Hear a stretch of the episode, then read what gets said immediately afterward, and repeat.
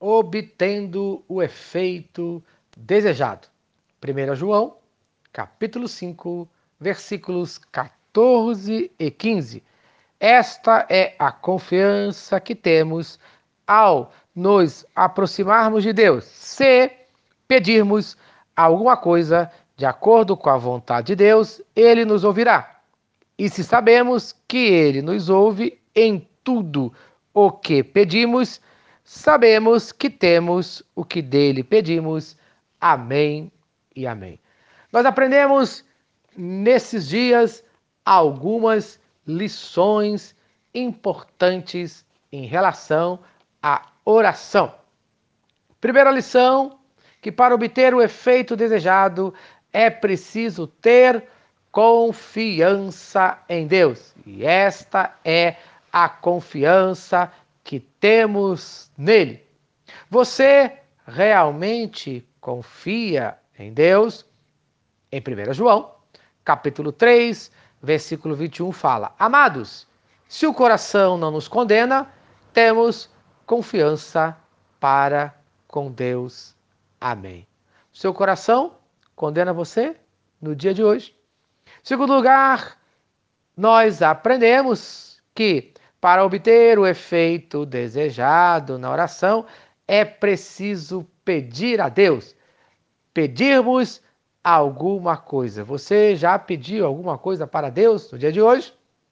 Em Mateus, capítulo 7, versículos 7 e 8, nós temos a oração persistente. Pediu e será dado. Buscou e será achado. Bateu e será aberto. Pois todo o que pede, recebe, o que busca, encontra, e quem bate, abre. Amém. Nós vemos aqui a oração persistente. Pede, recebe, busca, encontra, bate, abre. Então, é preciso orar, é preciso insistir, mas vamos aprender que, em terceiro lugar, para obter o efeito desejado através da oração, é preciso saber a vontade de Deus, segundo a sua vontade. Você sabe qual é a vontade de Deus? Aprenda. A oração não é apenas uma oportunidade de dizer a Deus o que queremos, mas muito mais uma oportunidade de sabermos o que Deus deseja para nós. Lá, em Mateus, capítulo de número 6, versículo 33 fala: Mas buscai em primeiro lugar o seu reino e a sua justiça, e todas essas coisas vos serão acrescentadas. Se nesse ano você deseja realmente ser abençoado, descubra a vontade de Deus. Então, para você descobrir qual é a vontade de Deus, busque em primeiro lugar o seu reino, busque a justiça de Deus e tudo que você deseja será acrescentado na sua vida no nome de Jesus. E em quarto lugar, para obter o efeito desejado, é preciso crer que já recebemos através da oração. Ele nos ouve. Você realmente crê que Deus ouve a sua oração? Mas faça uma oração com fé, conforme fala Tiago, capítulo 1, versículos 6 e 7. Peça com fé, não duvidando, pois aquele que duvida é semelhante à onda do mar, que é levada e agitada pelo vento. Não pense tal homem que receberá do Senhor alguma coisa.